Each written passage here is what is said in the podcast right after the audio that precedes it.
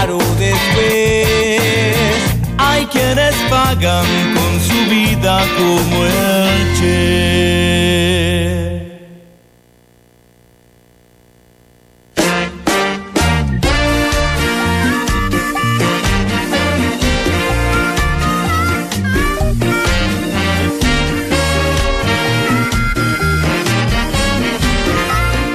Siendo las 21, 17, un día miércoles. También hoy me encuentro solito y solo, pero no solo me están siguiendo a través de la 1045 acá en el dial de la FM, sino que a partir de este momento estamos saliendo en vivo y en directo a través de nuestra cuenta de Instagram en arroba 2x1 radio, donde nos pueden empezar a seguir, eh, me pueden empezar a seguir y verme esta carita de profesor, como por ejemplo ya lo están haciendo Lucas Sofía y Guada Ramírez, que le mandamos un saludo, quédense, que ya en breve, en estos segundos, en este instante nada más, arranca un nuevo momento cultural.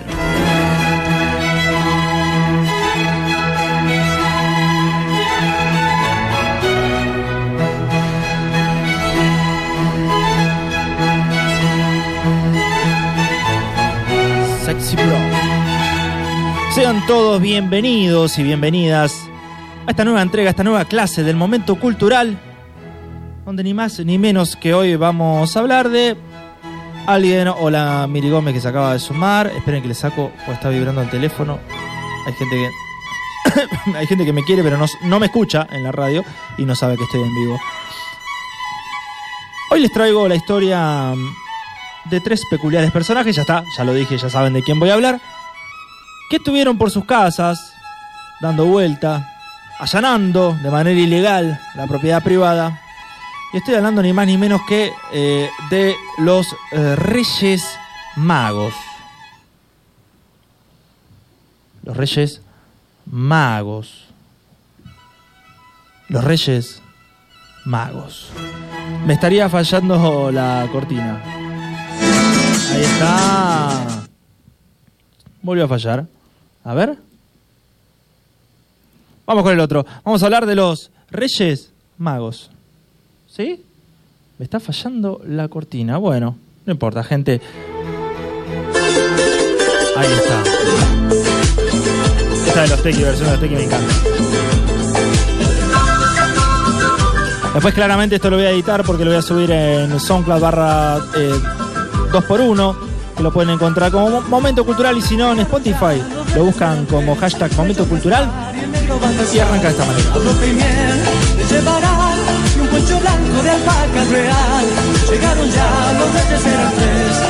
Sí, señoras y señores, vamos a hablar de los Reyes Magos. Los Reyes de Oriente, o simplemente Reyes Magos, es el nombre por el que la tradición denomina a los visitantes que, tras el nacimiento de Jesús de Nazaret, acudieron desde países extranjeros para rendirle homenaje y entregarle regalos de gran valor simbólico. El Evangelio de Mateo, que es la única fuente bíblica eh, canónica, digamos, aceptada por la Iglesia Católica, que menciona a unos magos, eh, dice directamente, saludo para Roy Iglesia que se acaba de sumar, dice directamente que eh, eran magos. No dice ni cuántos eran, ni uno, ni dos, ni tres, ni diez, ni catorce, ni veinticinco. En ninguna parte se indica que fuesen reyes, ni menciona sus nombres, ni qué día vinieron. Es decir, arrancamos mal. Primero, no eran reyes, ni siquiera eran tres, ni se nombra siquiera el día en que vinieron, ni tampoco que fueran tres. Lo que sí es un número que posiblemente se dio a la cantidad de obsequios que eh, ofrecieron. Si se acuerdan, fueron eh, incienso, eh, oro y mirra. La cantidad de tres reyes fue agregado varios siglos después y se ha mantenido en la tradición popular. El Evangelio de Mateo dice que buscan al rey de los judíos y que ha nacido en Belén. Dice, lo estuve buscando, ¿eh? Una Biblia, siempre hay una Biblia en casa dando vuelta. Y dice eh, textualmente, para que le echo eco, para que sea más épico todavía. Nacido pues Jesús en Belén de Judá, en los días del rey Herodes, llegaron del oriente a Jerusalén unos magos diciendo, ¿dónde está el rey de los judíos que acaba de nacer? Porque vimos su estrella en oriente y hemos venido a adorarlo. Y al entrar en la casa, vieron al niño con su madre María y postrándose lo adoraron y abrieron sus tesoros, le ofrecieron regalos, oro, incienso y mirra.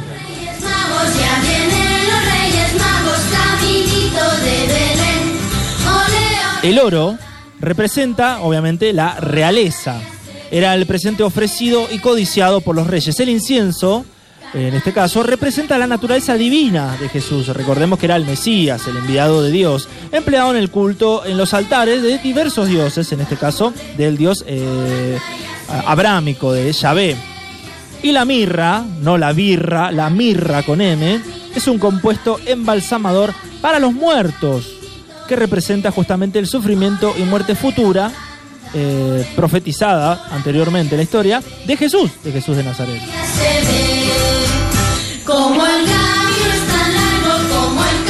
Hay que tener en cuenta que el término griego magos, que en realidad es magos, eh, no era utilizado únicamente para referirse a hechiceros, puesto que en Deuteronomio, uno de los eh, libros del Antiguo Testamento, dice que el Señor abomina a los que eran la magia, así que no eran magos que hacían hechicería. El término mago, mago, se utiliza en este caso para referirse a hombres sabios, que así se los llama en diversas versiones de la Biblia en inglés, distinto que en español. Saludo a, al revestimiento, mira, te estoy pasando el chivo, al revestimientos que se acaba de unir y a Germán Murcia también se acaba de unir porque estoy saliendo en vivo en Instagram Live en arroba 2x1 radio. Ya vienen los Reyes Magos, ya vienen los Reyes Magos, caminito de Belén. San Mateo, uno de los, de los evangélicos que, que escribe el- el- la Biblia, nos deja ver que eran astrónomos, los Reyes Magos, que conocían con precisión el movimiento de una estrella en particular.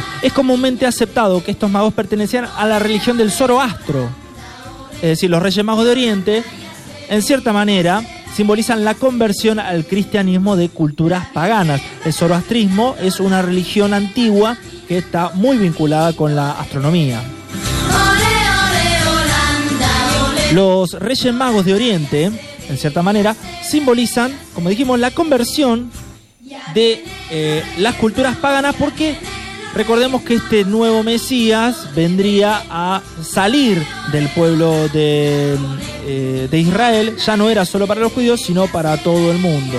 En el siglo V, el Papa León I, el Magno, estableció oficialmente su número en tres para toda la cristiandad. Sin embargo, los armenios, escuchen bien, suponen, dicen en su tradición, que fueron 12 y les asignaron 12 nombres diferentes.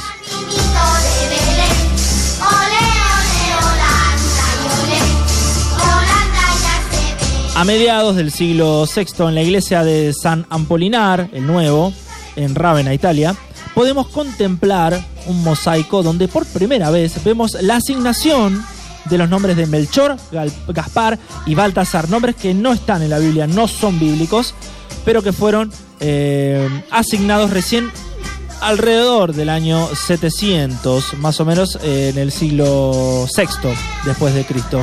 El monje benedictino Beda el Venerable, doctor de la iglesia, recoge los nombres y atributos de los Reyes Magos en uno de sus textos. Es decir, describe a Melchor como un anciano de blancos cabellos y de larga barba, del mismo color blancos, a Gaspar, más joven y rubio, y Baltasar, un señor de tez morena, el negrito. No pidas agua mi vida, no pidas agua mi vida, no pidas agua mi bien. Ole, ole, Holanda, y ole, y Holanda ya se ve. Beda los considero representantes de Europa, Asia y África. Esto ya creo que algunos lo sabíamos. Es decir, del mundo conocido hasta el momento para acentuar la soberanía universal de Cristo por sobre todas las razas y todos los países. En la Catedral de Colonia, Alemania, se veneran los supuestos, supuestos restos de los Reyes Magos en una urna dorada colocada en el altar mayor. Se cree que Helena de Constantinopla, allá por el 250 a 350 después de Cristo, encontró estas reliquias de los Reyes Magos que contienen, de nuevo, los supuestos restos en la extinta ciudad de Seba. Ahí por Medio Oriente, si te das una vueltita, pregunta. No es Sebastián, es de Seba. Ella llevó el relicario hasta Constantinopla y luego terminó, por esas casualidades, en Milán, Italia. En 1164 el emperador Federico Barbarroja se las robó de la ciudad y las llevó hasta la Catedral de Colonia, Alemania. Ahí es donde están, hasta el día de hoy pertenecen eh, a ese lugar eh, en estos momentos, hasta la actualidad. Según un artículo del diario El Español, ¿sí? abrieron lo que hay adentro, se fijaron qué es lo que contenía y los antropólogos estudiaron el sarcófago por allá en el siglo, a finales del siglo XIX y descubrieron tres esqueletos. Pertenecían a un nene de 12 años y a dos hombres de 30 y 50 años respectivamente. Un saludo para Nicky91 que se acaba de unir acá en arroba 2x1 radio. Estamos contando, estamos repasando la historia de los Reyes Magos, por qué son tres, quién les dio los nombres, eh, de dónde sale que, que- que traen regalos, de cómo es toda esa cuestión. La estamos repasando acá en un nuevo momento cultural.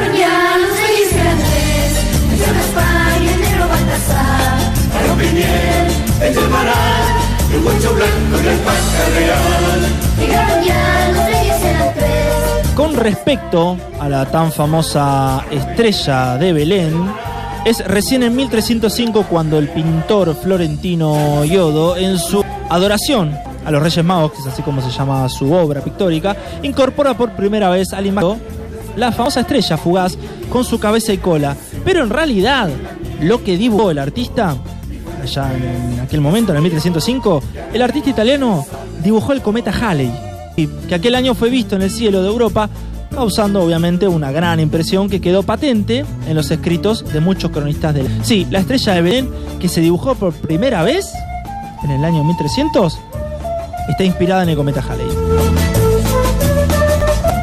Y también a partir de ahora los magos venían a simbolizar las tres edades del hombre, los 60, que es la edad máxima que se vivía en ese momento, los 40, que era el promedio, y los 20 años tal y como lo expresa el catálogo eh, Sactorum del siglo XV.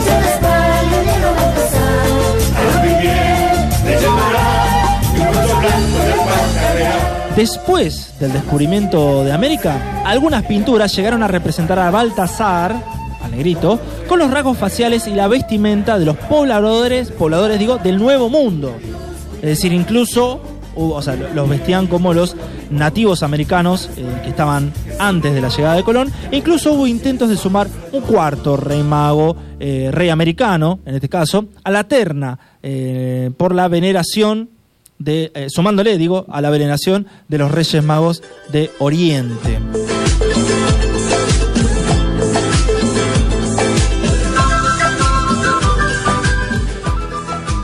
Con el tiempo, en países de tradición católica se adoptó la costumbre de celebrar la llegada de los reyes el mismo día de la Epifanía, es decir, el 6 de enero. Eh, una fiesta, justamente, la Epifanía, para el que no lo sabe, en la que Jesús toma una presencia humana en la tierra, es decir, Jesús se da a conocer al mundo.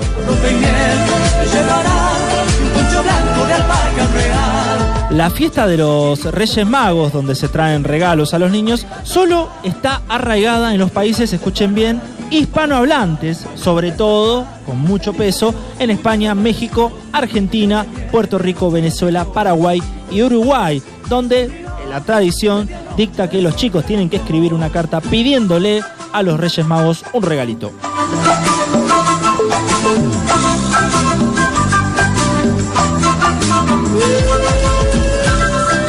En Alemania, sí, donde descansan los restos, los supuestos restos de los Reyes Magos, país donde descansa, porque es en Colonia la ciudad donde están.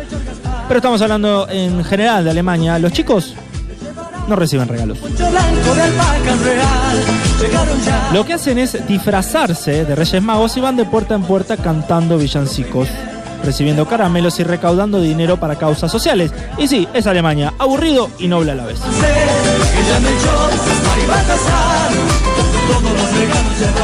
En el Día de Reyes, sin embargo, en la mayoría de los países de tradición cristiana, la preparación, eh, es costumbre, la preparación de un panecillo dulce, le dicen en las regiones hispánicas, que tiene- puede llevar una conocida como haba, judía, o como le decimos en Argentina, porotos, adornado con algunas figurillas, con alguna sorpresa en su interior. Estamos hablando de la rosca de Reyes, que eh, parece la rosca de Pascua, pero no, no, no, en este caso es solo para Reyes. Esta tradición en realidad es pagana y viene de la Saturnalia, que si no se acuerdan lo pueden buscar en SoundCloud, en, eh, en soundcloud.com barra 2x1, en el momento cultural donde hablo justamente del origen del calendario. No sé si se acuerdan que la Saturnalia ¿sí? eh, se celebraba en el Imperio Romano y era una de las fiestas que tenía lugar en diciembre en honor a Saturno, dios de la agricultura.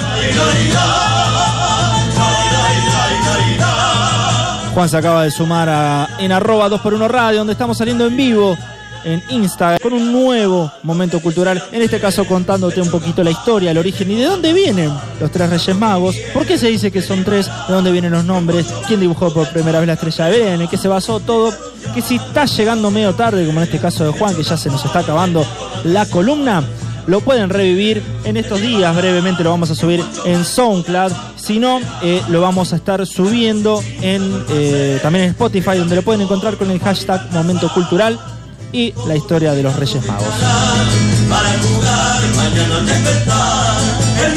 Recordemos la tradición de la de las fiestas paganas de la Saturnalia, una fiesta que se hacía en la época del Imperio Romano en honor a Saturno, que era el dios agricultor. Se hacía una rosca con masa donde se le podían poner lo que nosotros llamamos como poroto, algunas otras figurillas con algún tipo de caramelo y eh, con alguna sorpresita en su interior. Cuando el emperador Constantino se volvió cristiano, que es acá donde se empezó a oficializar todo, eh, se vuelve eh, cristiano, Constantino, y establece la libertad de culto. ¿Pero qué hace?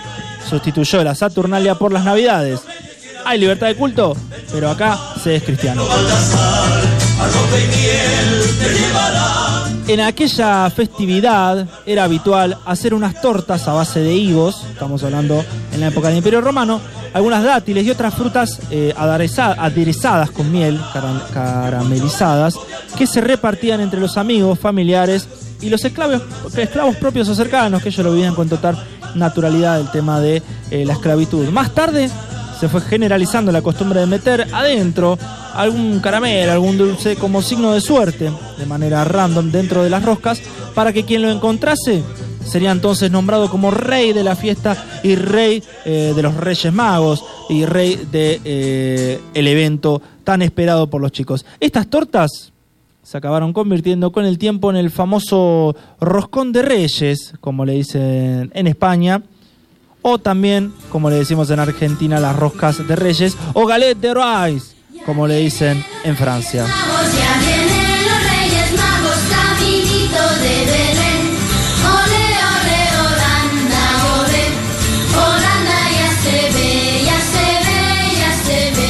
Hemos llegado así de esta manera a la finalización de un nuevo momento cultural. No se acuerden, no se olviden, digo, acuérdense que lo pueden revivir en SoundCloud, sino en Spotify, como buscándolo con el hashtag Momento Cultural. Hoy hemos hablado de la historia de los Reyes Magos y damos por finalizada esta nueva clase, este nuevo momento cultural.